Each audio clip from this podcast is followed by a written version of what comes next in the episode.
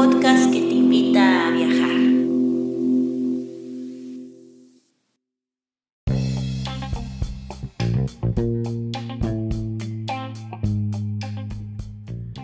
Si te gusta este podcast y vives en Noruega, no olvides hacer una donación al número VIPS 533604.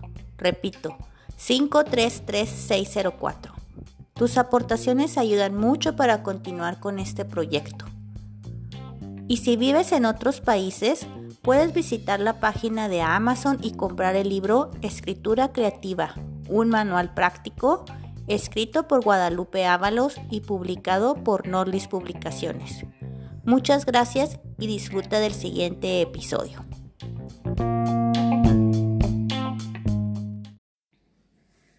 Hola, ¿cómo estás?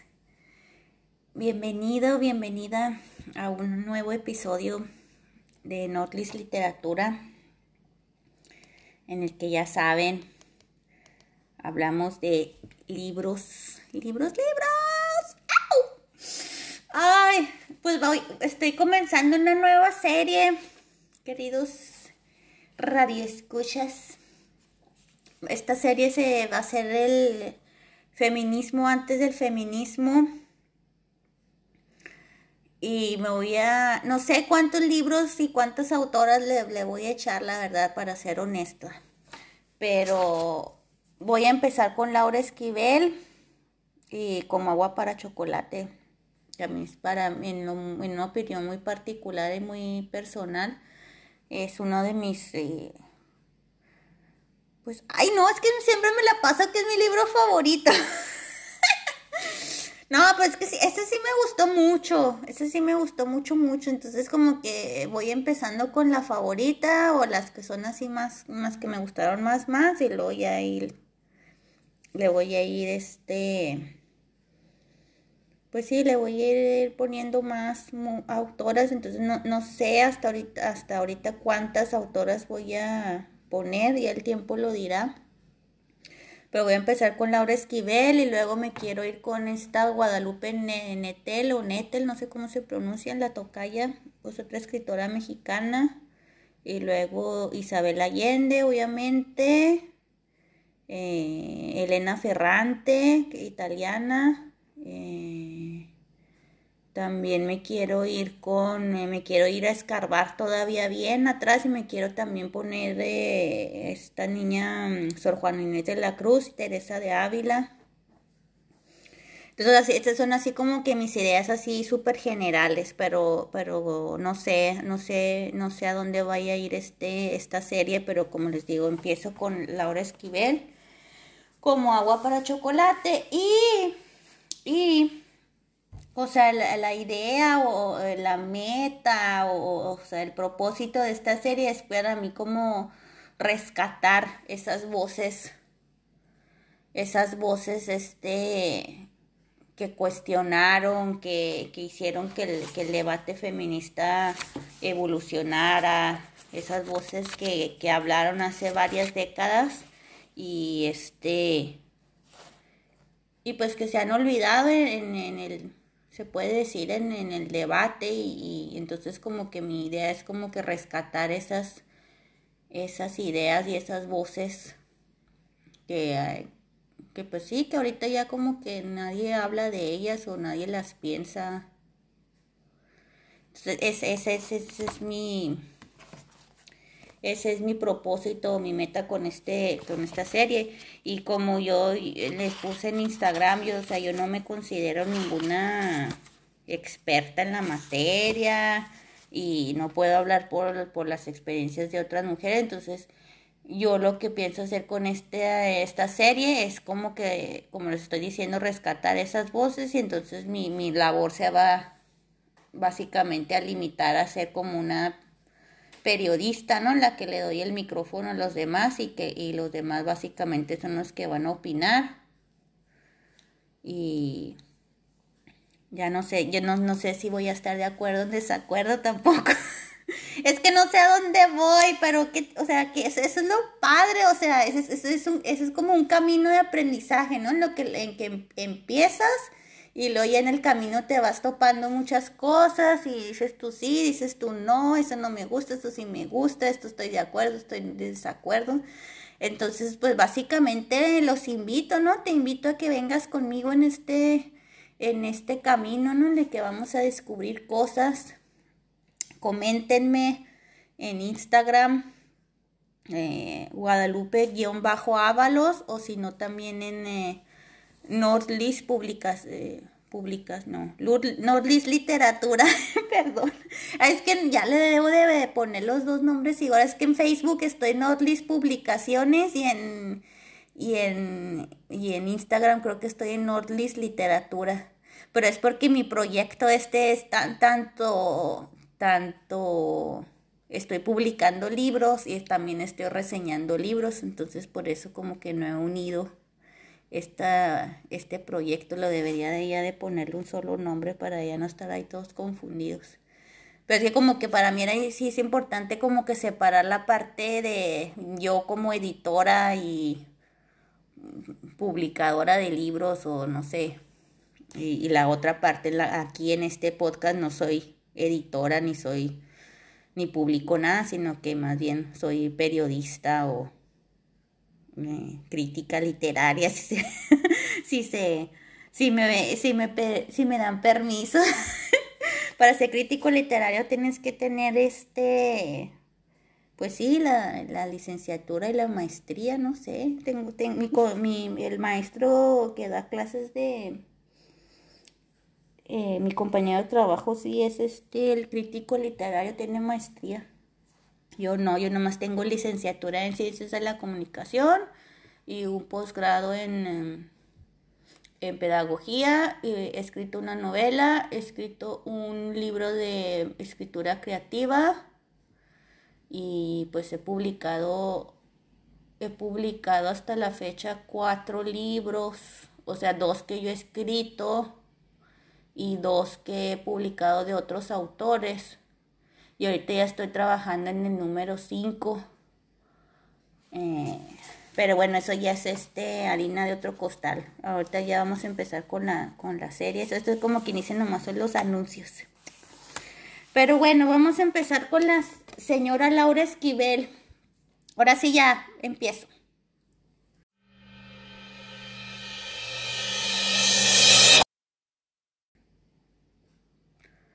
Eh, Laura Esquivel, ella nació en México en el año de 1950 y antes de eh, dedicarse a la literatura eh, trabajó como maestra.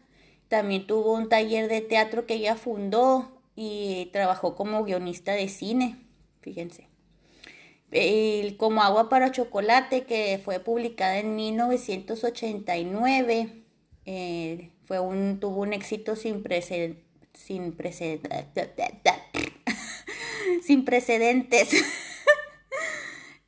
Ay, qué risa me doy conmigo y mis eh, trabalenguas. Este, y fue traducida a 35 idiomas, fíjense, y, y, duró un año en la lista de bestseller del New York Times. Le dieron un montón, con esta novela le dieron un montón de premios y luego ella misma participó en la adaptación cinematográfica. Y eso no pasa no pasa siempre porque muchos de los autores que escriben novelas y luego les hacen la adaptación cinematográfica eh, ellos quedan bien enojados porque no no no reflejan el libro de la misma manera que que la película o sea, como que al último película y libro se hacen como que dos productos totalmente diferentes y hasta a veces se siente que hasta son como dos historias diferentes. Entonces, esto de adaptar un libro y hacerlo película es algo bien difícil, la verdad. Y, y, no, no, siempre, no siempre hay éxito en eh, cuando, cuando pasa, no siempre hay éxito porque a veces el, el escritor del, del libro queda muy insatisfecho porque no le, básicamente le, pues le destruyeron su obra o como se dice, así como que se la mutilaron y se la destruyeron. Pero en el caso de en el caso de Laura Esquivel, ella como tiene este talento o esta habilidad o esta otra profesión que es escribir guiones cinematográficos, entonces ella sí pudo participar muy activamente en la adaptación de su película, que no sé si la, no sé si la vieron, yo sí la vi, ya, ya, ya no me acuerdo si fui, primero vi la película y luego leí, sí, sí, sí, sí, yo primero vi la película cuando era chiquita y vivía en México, cuando, no sé cuándo salió en película, pero haber salido en los noventas, Quiere decir que yo habrá sido un adolescente cuando vi esa película, gente. Hasta bien este, ¿cómo se dice? Incorrecto para un adolescente ver esa película, ¿no? Esta, esta película de Laura Esquivel haber sido como PG-13. No, quién sabe cuándo, no, no, no sé la verdad. El caso es que sí, ya me acordé, la vi primero en México cuando estaba bien chavita y luego ya después cuando me vine para acá, para Noruega extrañé, me puse, me acuerdo que me puse bien nostálgica porque extrañaba mucho mi país y entonces fue cuando compré la novela, esta la compré por internet, me acuerdo. Y este, y ya me la llegó y estaba así, estaba muy contenta. Hasta puse una nota aquí en mi libro. Me gustó mucho y me hizo recordar mis raíces. 20 de enero del 2006, fíjense cuando compré esta, esta novela.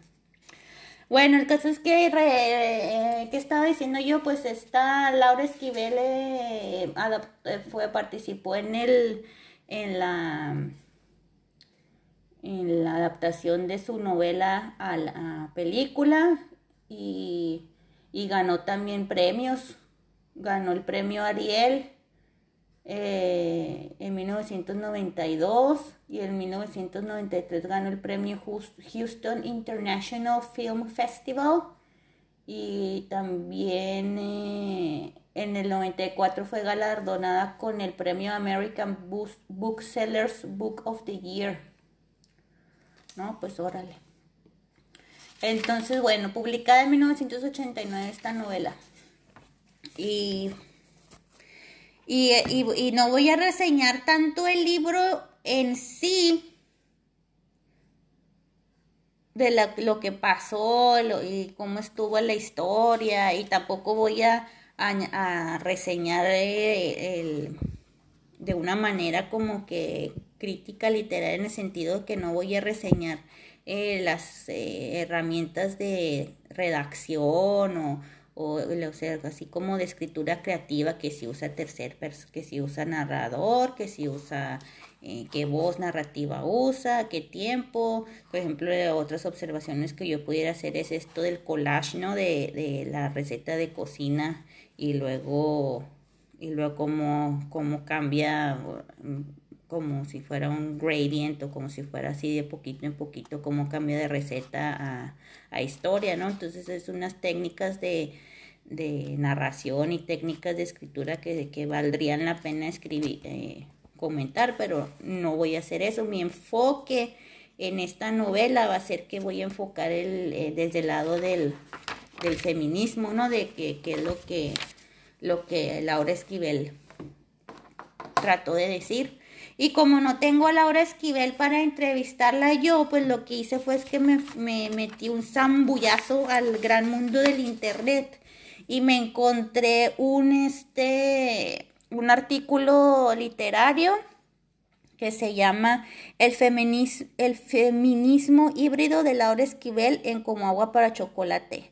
Y este, y este artículo fue escrito por Nicolás Balutet de la, y que está asociado con la Universidad de Tolón y este, y este artículo fue eh, publicado en la revista literaria Cuadernos de, Hipógrifo, revista de literatura hispanoamericana y comparada.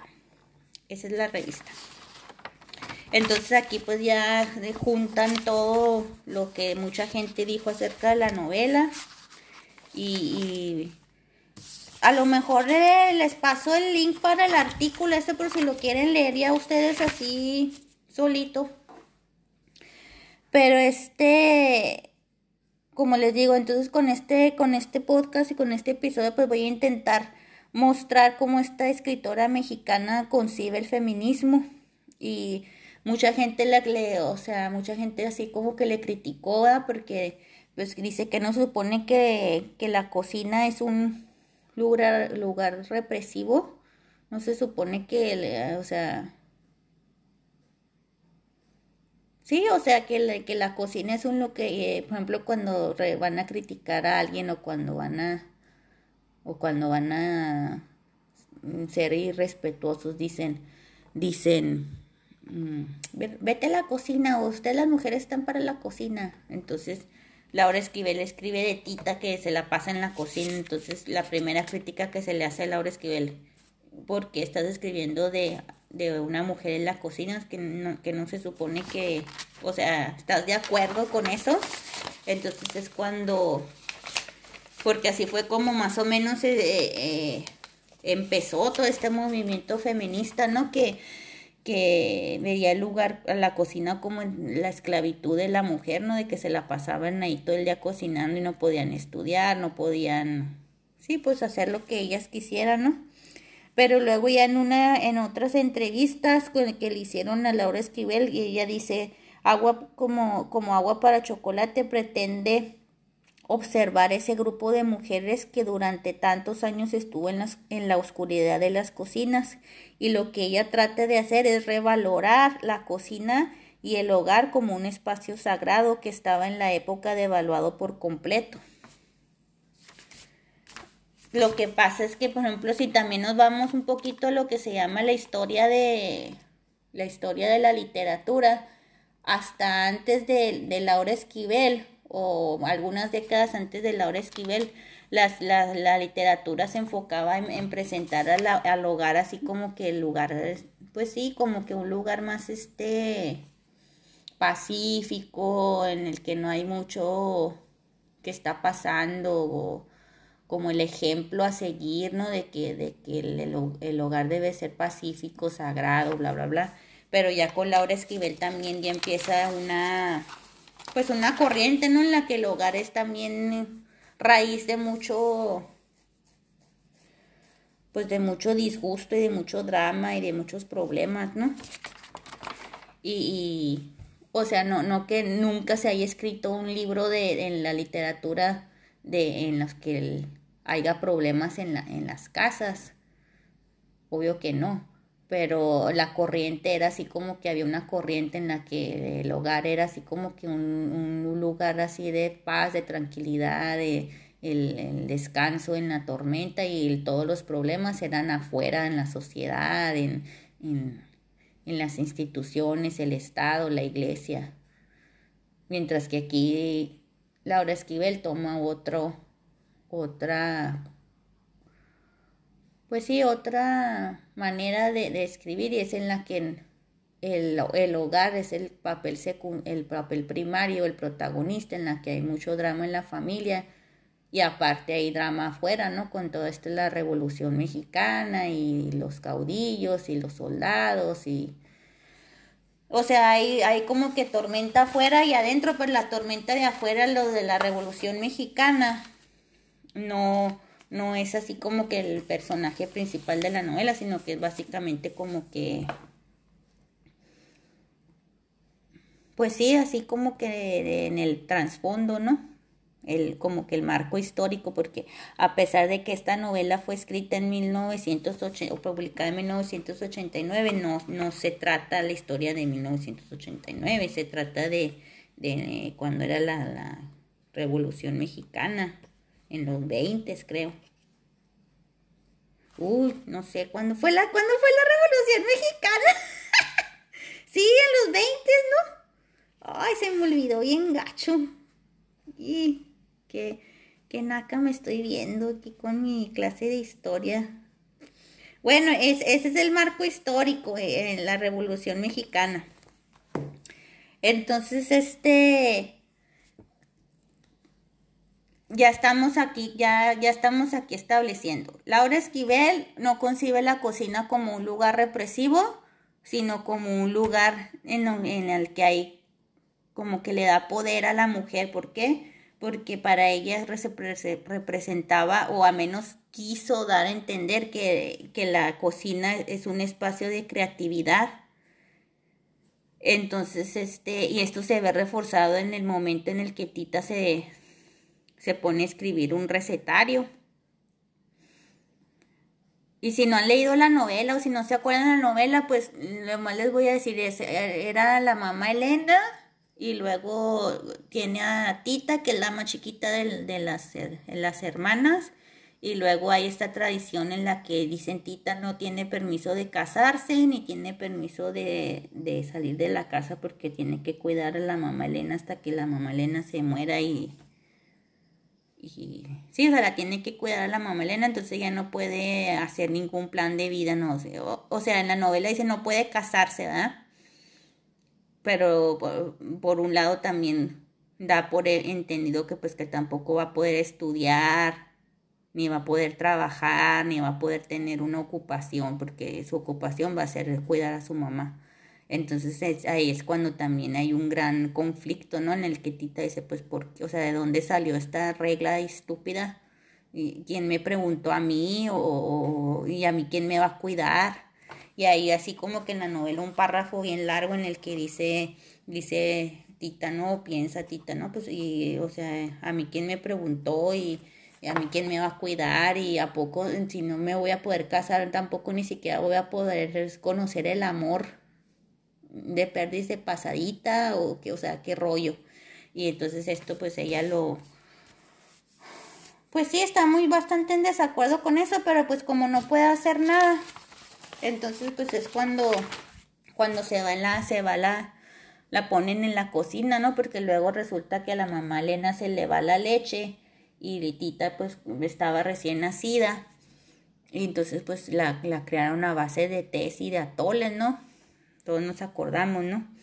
Entonces, este, eh, pues Tita como no tiene esa, esa oportunidad de, revelarse, pues va como que a revelarse, entre comillas, por medio de la cocina, o sea, en, el, lo que ella, el ambiente que ella tiene acceso, es ahí donde va a tratar de, pues sí, de, de, de liberarse o de revelarse, no sé, entonces hay algo que, que se hace mucho, que se hace como que unas observaciones que hacen aquí los críticos literarios es que eh, la comida es entonces para, para Tita instauró un sistema de comunicación.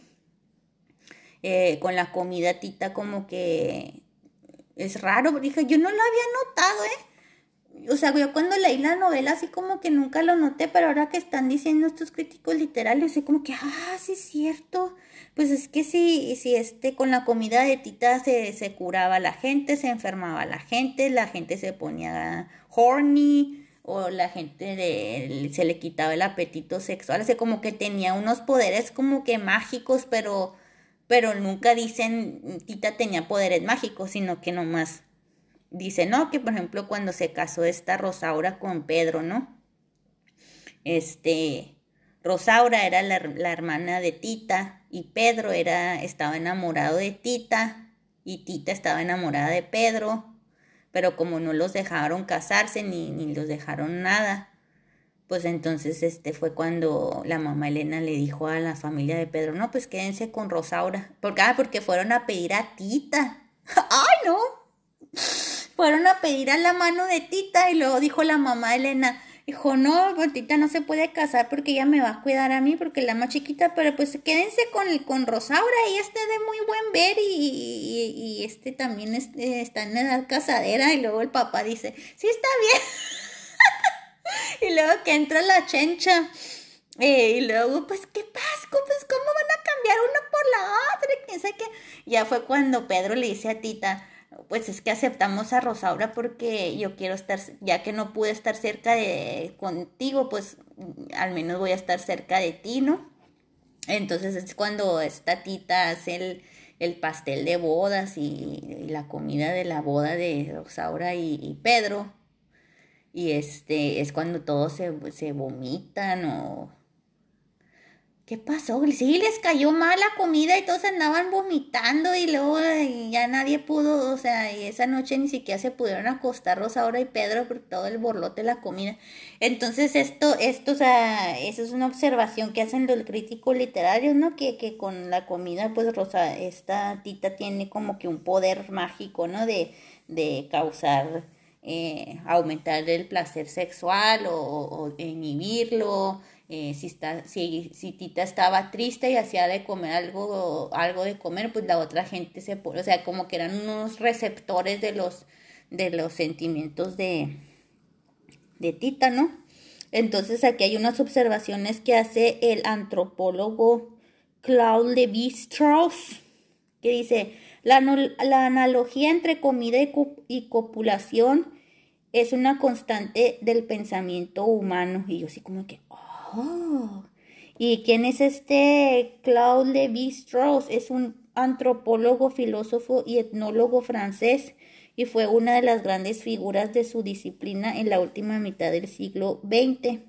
Y Claude se murió en el 2009. en paz descanse. Entonces dice, dice él, ah, este cuando eh, Claude, no sé si leyó esta hora, pero dice, ah, o sea, esto de, de, de, de amor y sexo es una, eh, relacionar las dos cosas es una constante en el pensamiento humano que que en, o sea, que en muchas novelas y en muchos libros y en muchas eh, obras y en muchas, ah, o sea, en todo el arte se, se, se refleja esto, ¿no? Y, y, luego hay otra persona que hace Aline de Sentis Otálora, es una otra historiadora que dice que, que esto también se nota mucho en, los dichos de México, por ejemplo, se comió la torta antes del recreo, es un dicho que se dice en México para decir eh, de personas, generalmente mujeres, que tuvo, que tienen relaciones sexuales antes del matrimonio. Entonces, eh, para, para decir eso, en lugar de decir así, pues en los tiempos, no sé si todavía se diga, porque pues ya no vivo en México, pero hay gente, o sea, me acuerdo yo en mis tiempos que sí se decía, ay, estos, que por ejemplo, que se salía embarazada la vecina, ¿no? Y la, sí, pues es que se comieron la torta antes del recreo, ¿no? Y luego toda la gente ahí, este, fijándose en el vestido de la novia, ¿no? A ver si se le notaba ya la pancita, ay, no, los dramas que se armaban en nuestros tiempos. Por ejemplo, también eh, se, en otra expresión que, que ando buscando mi media naranja, esa es otra eh, me da, le da tole con el dedo, nos hace de chivo los tamales y finalmente nos da calabazas. Eso es para resumir una relación amorosa fracasada. Entonces, este, otra cosa que también eh, nota aquí en Isabel Allende, Dice que el tema de la, la, relación entre la comida y el sexo ha sido un tema constante en todas las culturas. Y, y Isabel de también dice que todos los hombres que pasaron por su vida, los, ella los asocia con algún alimento, ya sea baguette, jamón prosciutto, queso francés, vino, que dice que todos los recuerda con que todos sus, los hombres que con los que ella ha pasado siempre los asocia con algo con algún alimento y una, no, una cita de, de, alguna entrevista que dio Isabel Allende dice, no puedo separar el erotismo de la comida y no veo razón para hacerlo. Al contrario, pretendo seguir disfrutando de ambos mientras las fuerzas y el buen humor me alcancen. Esto fue dicho en una entrevista por Isabel Allende en 1997. Entonces, para, ya están aquí haciendo todos estos historiadores y críticos y whatever, están diciendo que, que, o sea, que no, no solamente se tiene que ver a la cocina como un lugar de esclavitud o represión, sino que también se debe de ver el, hacer la comida como un acto de amor. Y luego dice, dice también que la cocina no solamente ofrece a Tita un sustituto erótico, sino que, según Laura Esquivel, permite invertir los papeles tradicionales. Esta es una observación que Laura Esquivel hace de su propia obra, que, ella piensa que a todos se nos escapó, y sí tiene razón, porque dice, a la hora de comer eh, se invierte el rol sexual de la pareja, el hombre se convierte en el ser pasivo y la mujer en el activo. El episodio de las codornices en pétalos de rosas lo demuestra claramente. Y aquí les voy a leer un cachito de, la obra. Parecía que habían descubierto un código nuevo de comunicación en el que Tita era la emisora, Pedro el receptor y Gertrudis la afortunada en quien se sintetizaba esta singular relación sexual a través de la comida. Pedro no opuso resistencia, la dejó entrar hasta el último rincón de su ser sin poder quitarse la vista el uno del otro. Y era cuando Betita hacía la, las comidas y luego Pedro las probaba y andaba el Pedro ahí todo sudando. ¡Ay, qué risa! Pero, y luego, eso ya fue, eso ya fue como que un apartado, el número uno de la comida para Tita era un este una manera de, de mostrar amor, una manera de vivir su sexualidad, como se, se puede decir, y la cocina no solamente es un, un lugar represivo. Eso fue la observación número uno eh, de, de la obra de, de, Laura Esquivel y también probablemente de Laura Esquivel misma, ¿no? Que a lo mejor por, al escribir esto fue lo que, así dice, revalorar la cocina y el hogar como un espacio sagrado que estaba en esa época devaluado por completo. O sea, no, no, me, no sé a qué época se refiere, si se refiere a la del 1920 o a la de los ochentas. La segunda cosa que, se observa de esta obra de, de, Laura Esquivel es que también la, la, comida de Tite tiene un par, una parte así como que malvada o maquiavélica o no sé. ¿Por qué? Porque no solamente con, con la comida demuestra amor, sino que también puede causar la muerte de las dos mujeres que representan un obstáculo a los deseos de Tita, que es la mamá Elena y Rosaura. Y aquí los, los este, críticos literarios Antonio Marquet y María Victoria García Serrano dijeron en 1991 y en 1995 ellos denunciaron un matricidio y un soricidio que ensombrecen la imagen de Tita como un ser bondadoso, comprensivo, justo e inofensivo, que por conveniencia la prensa y la industria cinematográfica se han obsesionado en comercializar. y, cuando leí esto dije yo, ah, hmm, sí es cierto, o sea, porque luego yo leí la novela y luego, luego si alguien me hubiera preguntado, ¿qué opinas tú de Tita? Pues hubiera dicho yo, ay, no, pues qué pobrecita tita y, ay, era una inocente palomita y pobrecita, bla, bla, bla. Pero si se te pones a leer la novela, pues así como que una segunda y una tercera y una cuarta vez, pues como que sí te das, o sea, nunca se dice que Tita los mató, ¿verdad? Pero este, pero pues como que sí, no sé, como que se pues ahí como que se echa la bolita y ya al lector le va a tocar este mm, interpretar esto y, aquí les voy a leer un cachito. Desde hacía tiempos estamos hablando de la, doña Elena cuando se empieza, cuando se enferma, ¿no se acuerdan la parte en la que la eh, mamá Elena se enferma y luego que le dan de comer el caldito y luego que cuando lo prueba que se le hace bien amargotote? Y luego el doctor Brown lo prueba y para el doctor Brown no se le hace amargo, sino que se le hace bueno y todo la, la gente lo prueba. Me acuerdo de esa escena en la que, la que el doctor Brown, que la mamá Elena le dice, ay no, es que esta me quiere envenenar. Y luego dice Brown, a ver, y luego lo, lo prueba y luego dice, no, pues se sabe bien rico este caldito. Dice, dice la mamá, refiriéndose a la, a la mamá Elena. Desde hacía tiempo sospechaba que Tita deseaba que ella desapareciera de este mundo para así poderse casar libremente. Ni una, sino mil veces si le daba la gana. Este deseo lo percibía como una presencia constante entre ellas, en cada roce, en cada palabra, en cada mirada pero ahora no le cabía la menor duda de que Tita intentaba envenenarla poco a poco para poder casarse con el doctor Brown. Entonces esto yo siempre lo interpreté como una como una paranoia de la mamá Elena, ¿no? Que estaba así como que volviéndose loca.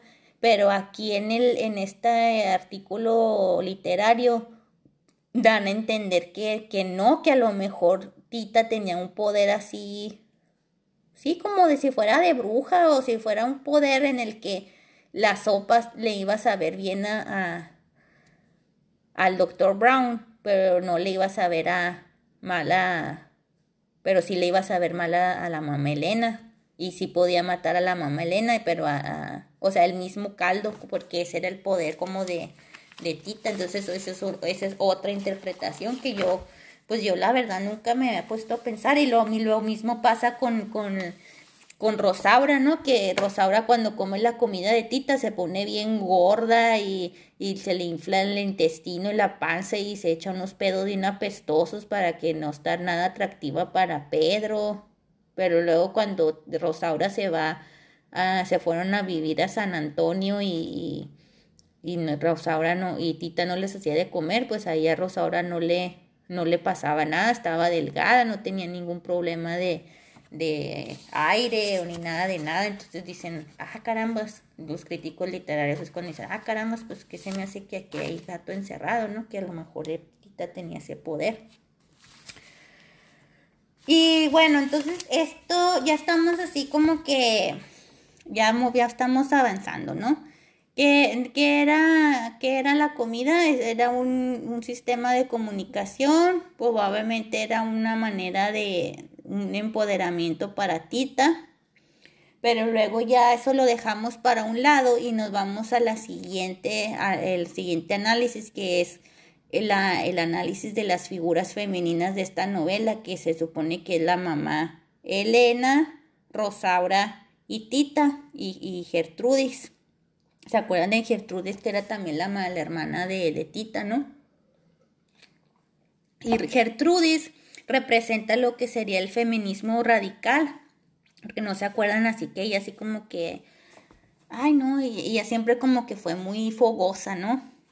Entonces, este, ella como que eso de que casarse virgen y, tener sus hijitos y todo, entonces como que ya no. Entonces, ¿se acuerdan en la escena en la que se, se iba, se estaba bañando y luego que se la robó el, el general, ¿no? Y entonces, este, Gertrude representa eso, ¿no? En la que, en la que se va la guerra, en la que se va otras, o sea, ella como que dice, no, no, es todo para mí, no, no, pues sí, a mí no me, no, no me gusta, a mí no me queda y bye. Entonces ella así como que se revela y, y en la familia es vista como que la oveja negra y bla, bla, bla, pero si nos si nos ponemos a, juzgar todo esto con nuestros lentes culturales del 2020, pues obviamente que vamos a estar de acuerdo con Gertrude, ¿no? De que, ay, pues déjenla ser y que cada quien escoja su propia vida, ¿no? Pero pues en esos tiempos no, no era así, hace 100 años no era así, no, no, la gente no podía escoger su propia vida, tenía que,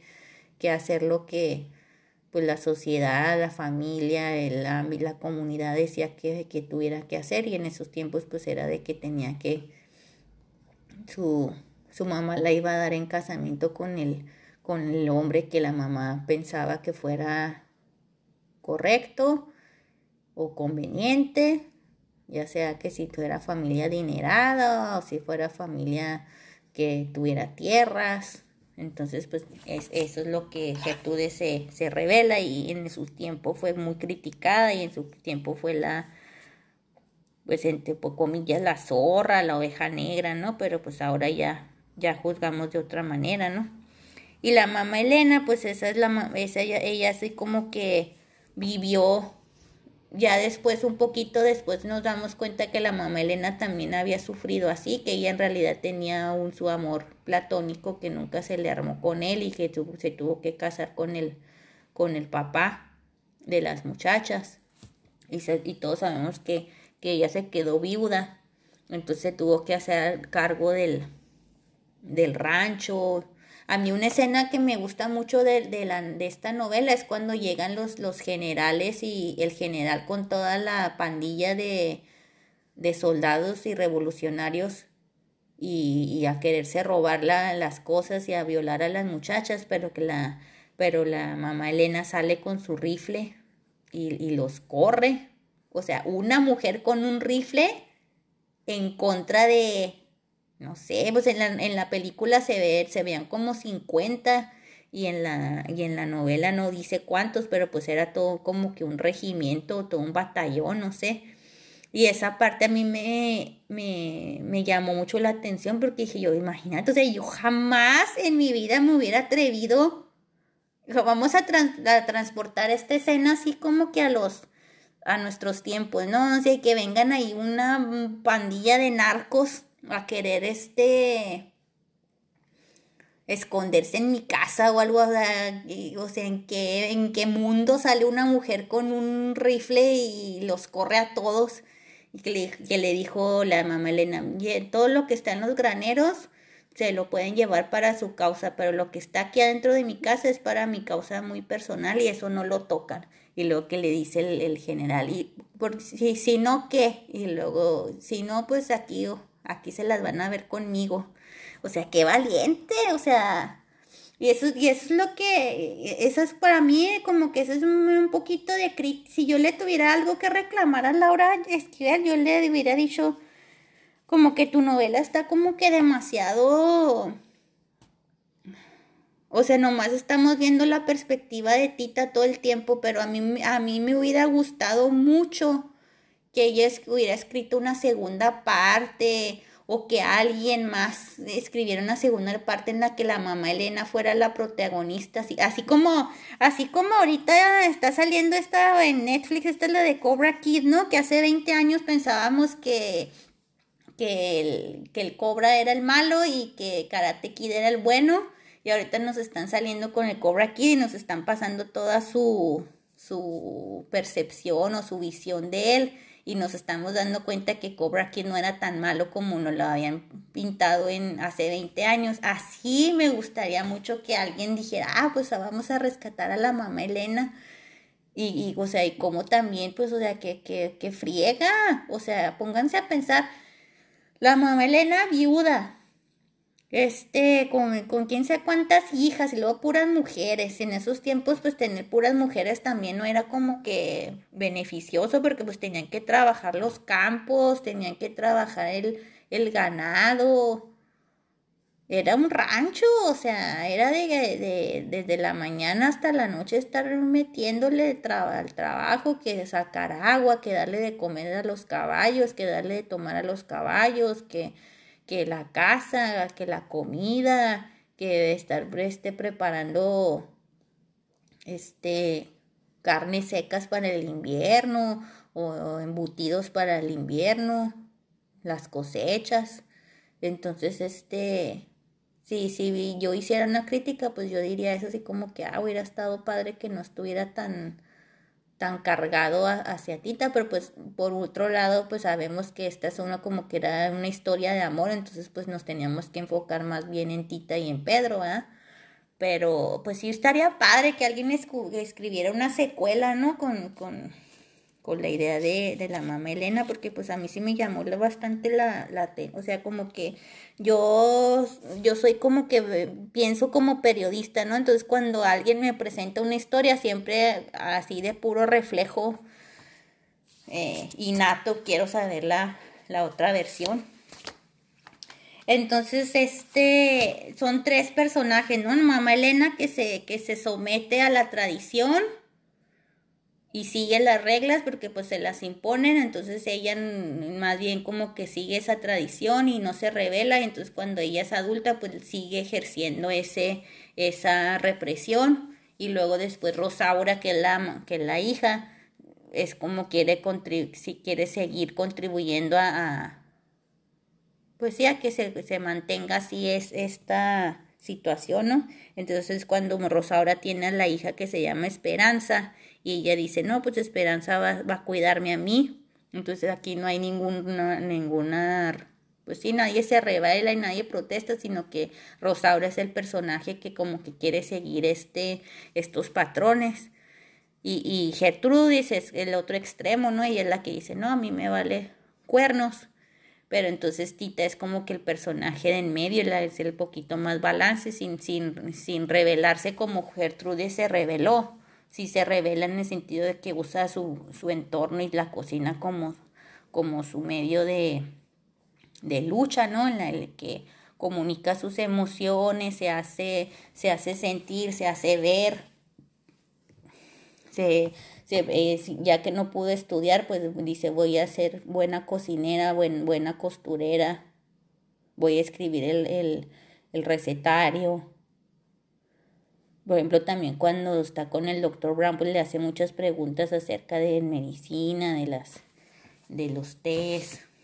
Entonces, este, sí, o sea, como que, que Tita es ese personaje de el balance, ¿no? En el que se revela, pero se revela desde su propio, desde sus propias trincheras y al último es la, ella es la que, la que, la que logra un cambio. ¿Por qué? Porque Esperanza sí se pudo casar con el hombre que ella quería. Entonces, este, ¿qué más? Ya con eso se puede concluir que el feminismo mexicano no pretende desbancar al hombre, sino colocarse dignamente a, su lado, luchando por nuestra eh, emancipación, pero sin abandonar el trabajo doméstico. Esto era básicamente en, en poquitas palabras lo que Laura quería pues decir como, o sea, ese era como que el metadiscurso de la obra desde el lado feminista, ¿no? Obviamente que una obra no, no es, no es, no, es solamente una sola parte, ¿no? Ahí está la parte histórica, está la parte eh, de, escritura creativa, está lo de la comida, o sea, hay, muchas, muchas cosas que, que observar de esta obra, pero como les digo, yo estoy nomás enfocándome del, del lado feminista y este dice está, está luchando por su em, emancipación pero sin abandonar el trabajo doméstico.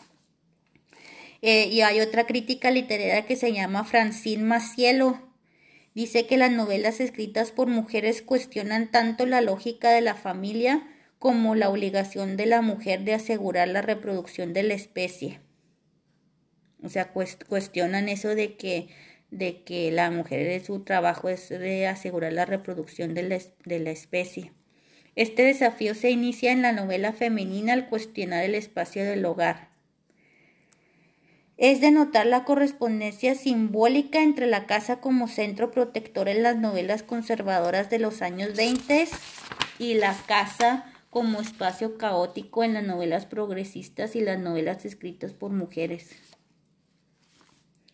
O sea, sí, o sea, es, lo que lo que dice esta señora Francine es que es que esas novelas, las novelas escritas por mujeres en esa época son las que cuestionan todo esto de que la mujer no más es para cocinar, para tener hijos. Entonces, este, ¿qué más? Con esto se puede concluir que hay otro crítico literario que se apellida Guzmán Ferrer y que escribió en 1989. Laura Esquivel rechaza por lo tanto el feminismo radical, el neurótico y lleno de odio, porque masculinizaría a la mujer, así como el, el patriarcado que la somete. El Laura Esquivel defiende, al contrario, una tercera vía, un feminismo equilibrado entre valores considerados femeninos y otros masculinos, constatando que toda generación de mujeres se ha alejado de la cocina creyendo que las cosas importantes estaban fuera y que se necesitaba participar en esas cosas de afuera. La, la, autora estima que esta salida tan radical de la casa ha creado graves deficiencias en el ser humano. Y también dice que, que, que Laura Esquivel eh, favoriza mejor una, una revolución interna, ya que, por ejemplo, Tita logra hacer morir en ella una tradición castrante al no pasarla a la nueva generación. Entonces, esa es lo que dicen, o sea, que Tita en realidad sí hizo algo porque paró eso, esos patrones hasta que pasaran a la siguiente generación. Y eso sí que es una revolución, más que que tú es como que nomás se fue y, vivió la vida loca, pero pues esa nomás fue como que un tanto egoísta porque pues nomás se salvó a ella, mientras que Tita en su lucha pues sal, tampoco se salvó a ella, pero pues salvó a, a la siguiente generación y fue en la que ya empieza a haber un cambio. Entonces ya como conclusión podemos decir como agua para chocolate podría ser un perfecto ejemplo del metafeminismo teorizado por la crítica canadiense Laurie Saint Martín. Se trata de un término que permite designar las obras que no se parecen a la escritura feminista radical y, militante de los años 70, pero que emergen de ella y la prolongan en nuevas direcciones. En las novelas metafeministas los logros del feminismo se integran natural y tranquilamente en el discurso.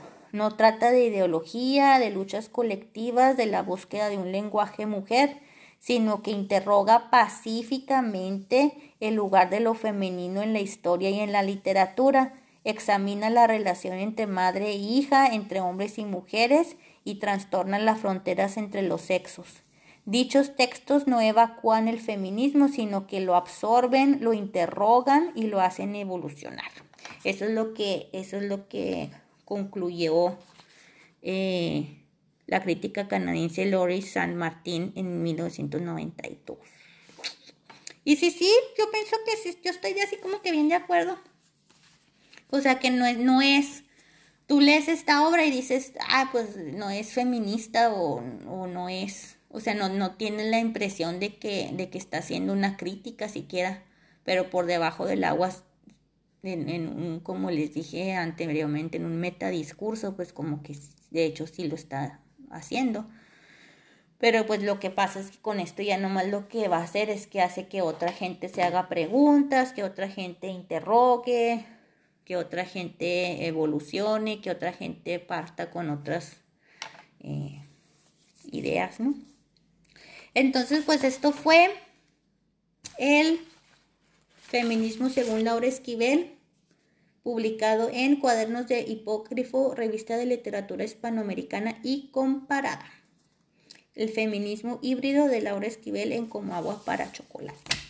Entonces con esto les doy muchas gracias. Eh, gracias por haberme acompañado en, en mis odiseas literarias. Eh, el siguiente episodio pues ya les estaré avisando. Por lo pronto... Eh, este, pues pónganme ahí likes en la página de Instagram. Eh, compartan, comenten, díganme si están de acuerdo o en desacuerdo. Y pues muchas gracias por haberme escuchado y nos vemos para la próxima ocasión. Chao.